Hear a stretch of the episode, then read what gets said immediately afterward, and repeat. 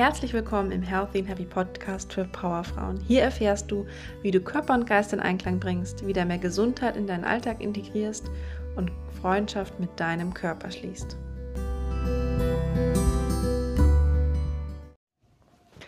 Heute gibt es wieder eine Podcast-Episode, etwas mehr über das digitale Nomadentum und den Alltag hier in Kopangan in Thailand. Und zwar, was macht so ein digitaler Nomade eigentlich den ganzen Tag? Das werde ich nämlich häufiger gefragt. Vor allem, wenn die Leute irgendwie meine Bilder sehen und denken, ja, ich lebe ein Klischee. Ich äh, fasse mal kurz zusammen, was manche Menschen denken, was man so als digitale Nomade den ganzen Tag macht. Und zwar, es startet damit, dass man morgens ausschläft, ähm, dann wahrscheinlich Yoga macht, zum Strand geht, in der Hängematte chillt, dort ein bisschen auf seinem Laptop rumtippt, dann weiter in ein schickes Café geht, dort weiter etwas auf dem Laptop rumtippt, abends wieder zum Strand, wo man mit Cocktail den Tag ausklingen lässt, dann noch etwas Party und dann geht man schlafen und fängt morgen von vorne an. so bekomme ich das zumindest von München mit, dass ich das oder ich oder andere Digitalen das machen, das so den ganzen Tag machen. Ich werde euch mal etwas mehr in die Realität mitnehmen, zu dem, wie mein Alltag aussieht oder auch was ich so von anderen digitalen Nomaden mitbekomme.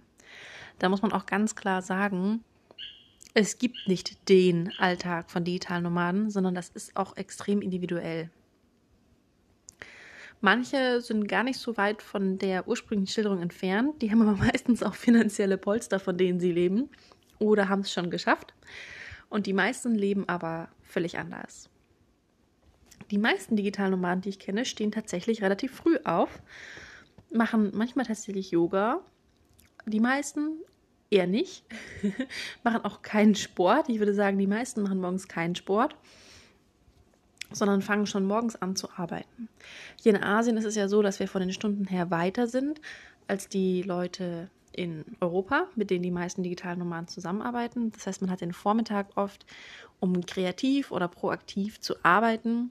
Viele arbeiten mit Design oder Marketing, das heißt, die machen Slides am Morgen, meistens auch nicht vom Café oder Strand aus, sondern in einem schön klimatisierten Zimmer.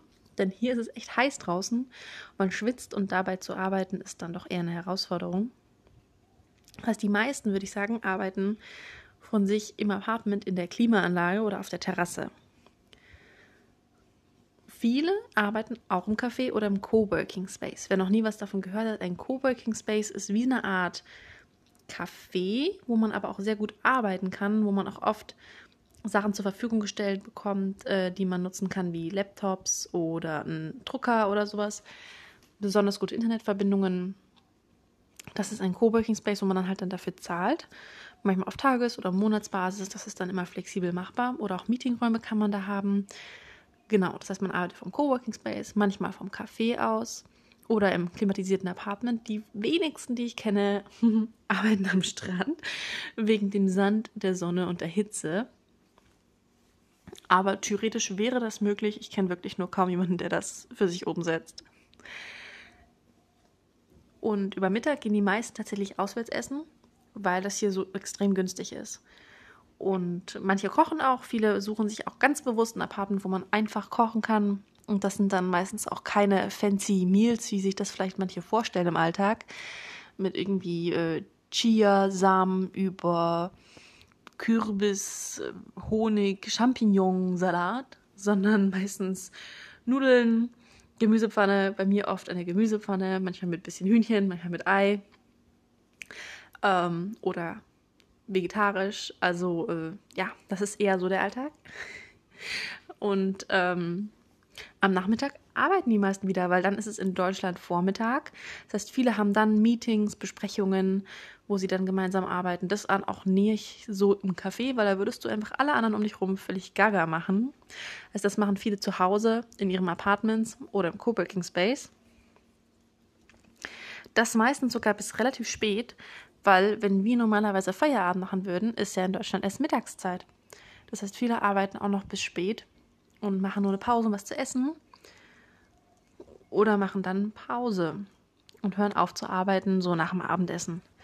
Das klingt jetzt vielleicht nicht ganz so ähm, glamourös, wie sich das viele vorstellen, ist aber ja eher die Realität. Also die meisten digitalen Nomaden, die ich hier kenne, arbeiten tatsächlich viel und arbeiten locker 40 Stunden die Woche.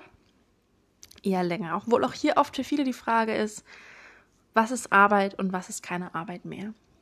Denn für viele digitale Nomaden gehört auch das Networken ganz normal zum Alltag dazu. Das heißt, man lernt sie vielleicht online kennen oder bei regelmäßigen Treffs, die fast überall stattfinden. Und äh, geht zusammen Kaffee trinken, geht zusammen Mittagessen, tauscht sich aus. Und dabei geht es halt nicht nur um die beste Cocktailbar, sondern auch über neue Marketing-Tools, ähm, Marketing-Trends, äh, Ideen, Inspirationen, wie man sich gegenseitig unterstützen kann wo man auch Basics findet, die in Deutschland normal sind, wie eine Apotheke, wo die Leute vernünftig Englisch sprechen. Über sowas tauscht man sich aus. Es ist immer die Frage, ist das jetzt Arbeit? Ist das privat?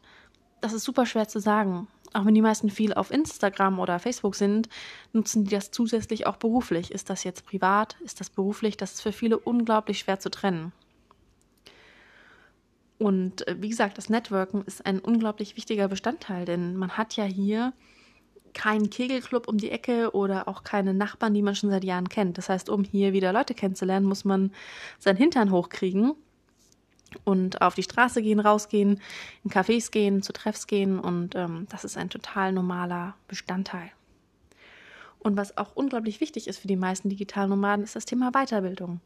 Denn die wenigsten, die ich kenne, haben nur ein Standbein oder ähm, machen seit Jahren das Gleiche, sondern es ist eher so, dass sie ständig ähm, sich weiterbilden, sich weiterentwickeln und das auch müssen, denn viele arbeiten online, teilweise auch viele mit Social Media und da tut sich eigentlich ständig was.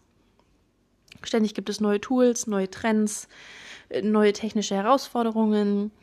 Und da muss man einfach, als wenn man damit arbeitet, auch immer auf dem neuesten Stand sein. Das heißt, man bildet sich extrem oft einfach auch über Tag weiter die meisten lieben das auch. Das heißt, es ist immer die Frage, ist das jetzt beruflich, ist das privat? Für mich auch so. Ich bilde mich jeden Tag weiter. Also ich lese jeden Tag in einem Buch, das zu meinem Thema gehört. Ich recherchiere dazu.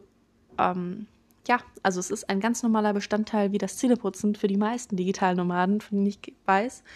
Und das ist auch ähm, ja, unglaublich wichtig für uns alle.